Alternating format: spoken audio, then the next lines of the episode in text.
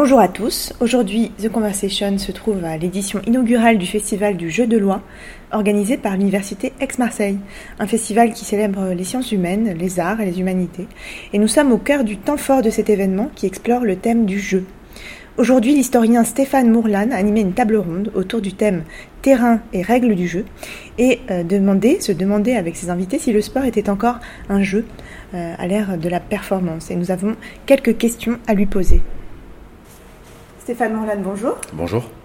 Vous êtes maître de conférence à l'Université d'Aix-Marseille, spécialiste des relations internationales et culturelles à l'époque contemporaine et en particulier dans la zone méditerranéenne. J'ai vu que vous étiez aussi vice-président d'une association d'historiens du football qui s'appelle We Are Football, c'est ça? Et ça tombe bien puisqu'aujourd'hui nous allons parler de sport euh, après la table ronde terrain et règles du jeu que vous venez d'animer. Alors je voulais vous demander d'abord, euh, d'après vous, quelles ont été les fonctions du, champion, du héros sportif dans l'histoire du XXe siècle et aussi comment ces fonctions ont-elles euh, évolué depuis?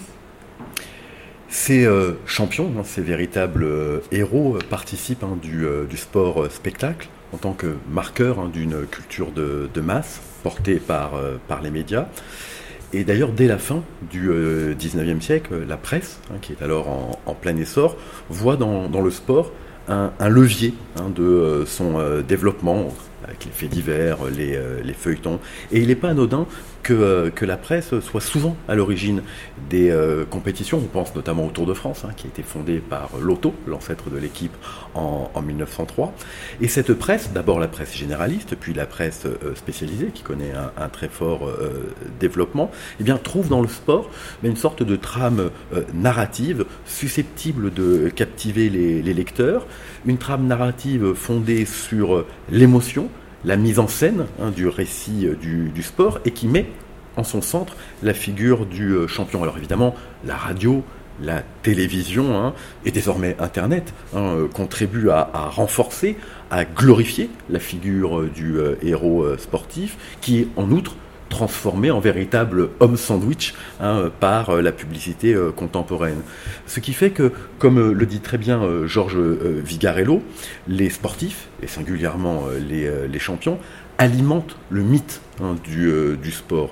Un sport qui est en fait conçu comme une sorte de contre-société idéale, dont l'un des ressorts, c'est justement la morale des acteurs. Hein, Coubertin disait que le sport est un dérivatif euh, puissant de tous les instincts euh, mauvais. Euh, dans ces conditions, les sportifs ont valeur d'exemple, de, modèle. Et puis le sport, par son principe de, compétition, peut être aussi interprété comme une sorte de mise en scène un peu métaphorique de la société libérale, fondée sur le principe de, performance, et le champion est dans ce cas-là eh bien, le symbole de la réussite. Qui est porteur d'un certain nombre de valeurs. Justement, je voulais aussi en venir à cette question des valeurs. Finalement, qu'est-ce que c'est que ces valeurs sportives? D'où est-ce qu'elles viennent?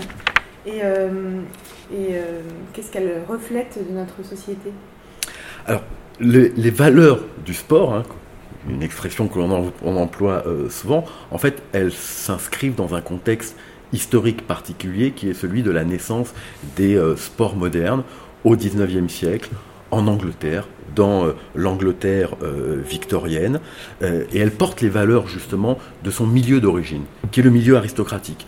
le sport est né dans les public schools, collège de rugby hein, notamment, qui ont joué vraiment un rôle de premier plan dans la diffusion du, sport. Et dans ces public schools, on retrouve en effet les jeunes gens de l'aristocratie anglaise. Et l'enjeu, c'est en fait de lutter contre la violence et le manque de discipline dans euh, ces euh, euh, établissements. L'enjeu, c'est aussi d'inculquer des principes religieux, moraux, hein, qui sont les valeurs de gentleman hein, de, de, l'époque.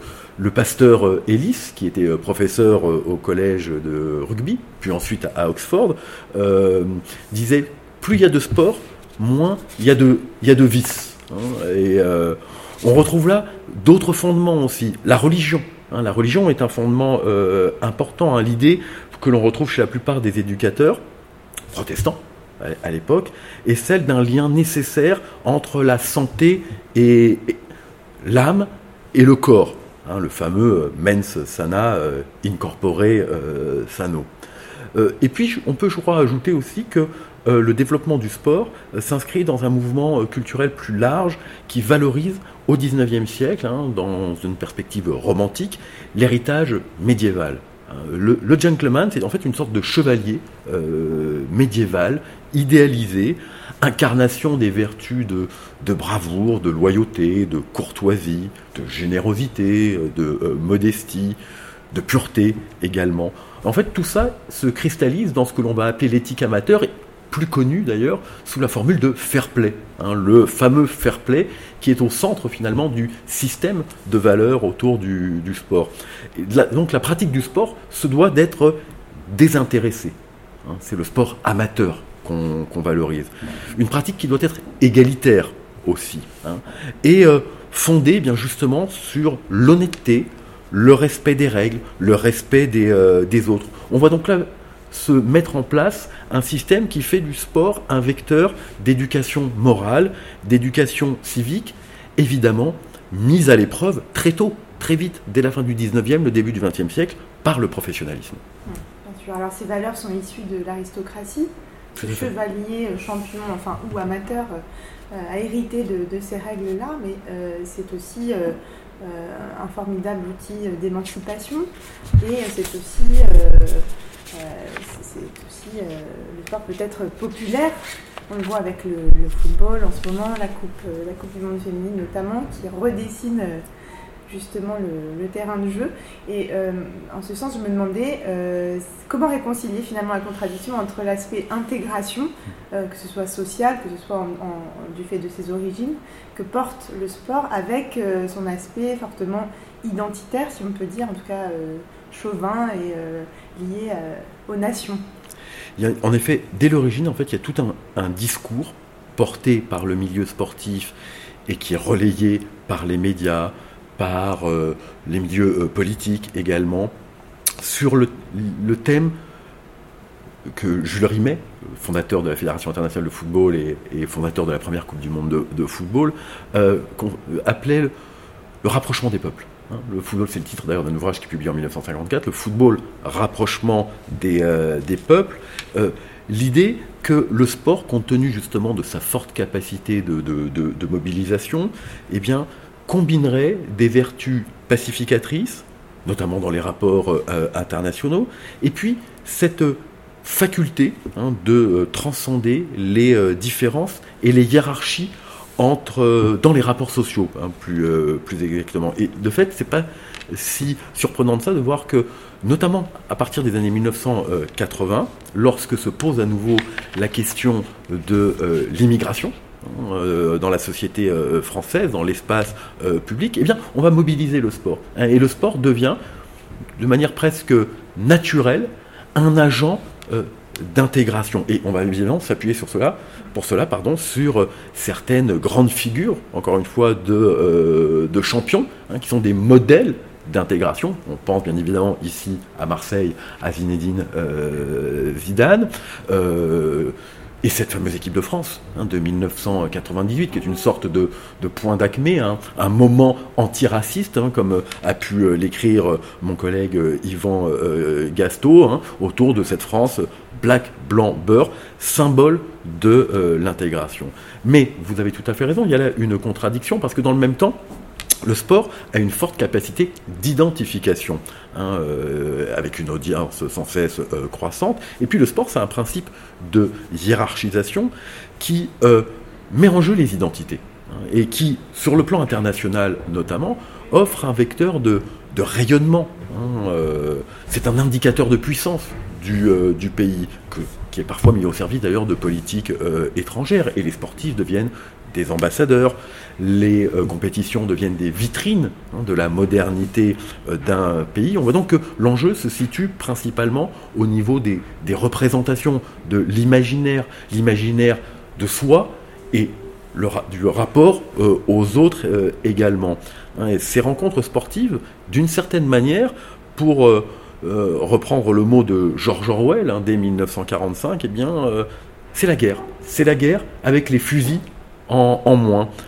Et on retrouve là finalement l'idée de Norbert Elias, hein, qui euh, avait bien montré que l'avènement du sport s'inscrit dans un processus de civilisation des sociétés occidentales à travers eh l'euphémisation et le contrôle de la violence.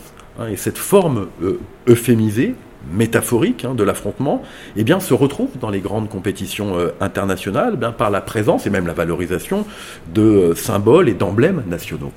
Les drapeaux, les hymnes, la présence hein, des représentants de, l'État dans les, tribunes. On pourrait d'ailleurs ajouter à cela aussi tout le lexique euh, belliqueux qui euh, euh, vient nourrir le discours sportif. On attaque, on défend, on monte à l'assaut, hein. il y a des stratégies, des tactiques, etc., hein, etc. Et donc, il y a là effectivement, encore une fois, une contradiction apparente entre d'un côté le sport comme facteur d'intégration, donc de euh, diversité, et puis un aspect euh, éminemment euh, chauvin, parfois même nationaliste, belliqueux, hein, même parfois, eh bien, qui révèle cette contradiction, en tout cas elle révèle, me semble-t-il, la profondeur et l'étendue de la culture sportive, hein, qui, je crois, dans une perspective sociopolitique, met en jeu fondamentalement la question des identités.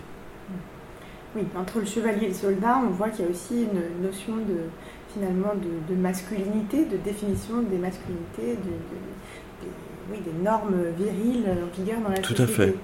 Et dès le, dès le 19e siècle, effectivement, en fait, l'avènement du sport est aussi concomitant à avoir avec justement cette affirmation d'une virilité euh, perçu comme menacé, hein, peut paraître surprenant, à la fin du XIXe euh, siècle. Et finalement, la pratique sportive est une manière qui d'ailleurs se fait dans un cadre extrêmement euh, genré, hein, pour ne pas dire sexiste. Hein. On connaît les positions de Coubertin à l'égard, et la défiance pour le dire très clairement, de Coubertin à l'égard des pratiques euh, féminines. Femelle, comme il dit. Femelle, tout à fait.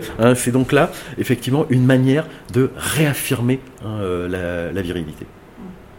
J'aimerais pour, finir parler encore un peu de football et vous demander ce que vous, voilà, comment vous interprétez le mot de M. Bromberger qu'on a entendu un peu plus tôt aujourd'hui et qui dit que euh, le football est la bagatelle la plus sérieuse du monde. Alors qu'est-ce que vous en pensez? Le football, c'est d'abord le sport le plus universel. Hein, euh, en raison notamment de euh, la simplicité de la, de la règle, hein, en raison également du hasard, de l'exaltation émotionnelle. puis il y a tout un tas de euh, valeurs, hein, euh, le, mérite, la, solidarité, etc., qui euh, entrent en jeu et qui constituent vraiment l'un des ressorts du succès du, football, qui reste un jeu, qui est une bagatelle, effectivement. Mais quand on voit, tout au long du XXe siècle, l'importance croissante prise dans les sociétés, dans les cultures contemporaines par ce jeu, The Game d'ailleurs, hein, comme on dit à la, FIFA, eh bien, euh, et des enjeux, hein, encore une fois, des enjeux économiques, les enjeux euh, politiques. Aujourd'hui, nul ne peut échapper d'une certaine manière au football et en particulier, vous l'évoquiez tout à l'heure, les grandes manifestations sportives. Que l'on aime ou que l'on n'aime pas, que l'on soit fan ou pas, il est quasiment impossible d'échapper à une Coupe du Monde de euh, football qui, dans son traitement médiatique est élevé au rang d'événement, hein, euh, d'événement sérieux. Hein, et en ce sens, effectivement, euh, le football est devenu, comme le dit si bien Christian Bomberger, la bagatelle la plus sérieuse du monde. Merci beaucoup. je vous en prie. Merci. Merci à vous.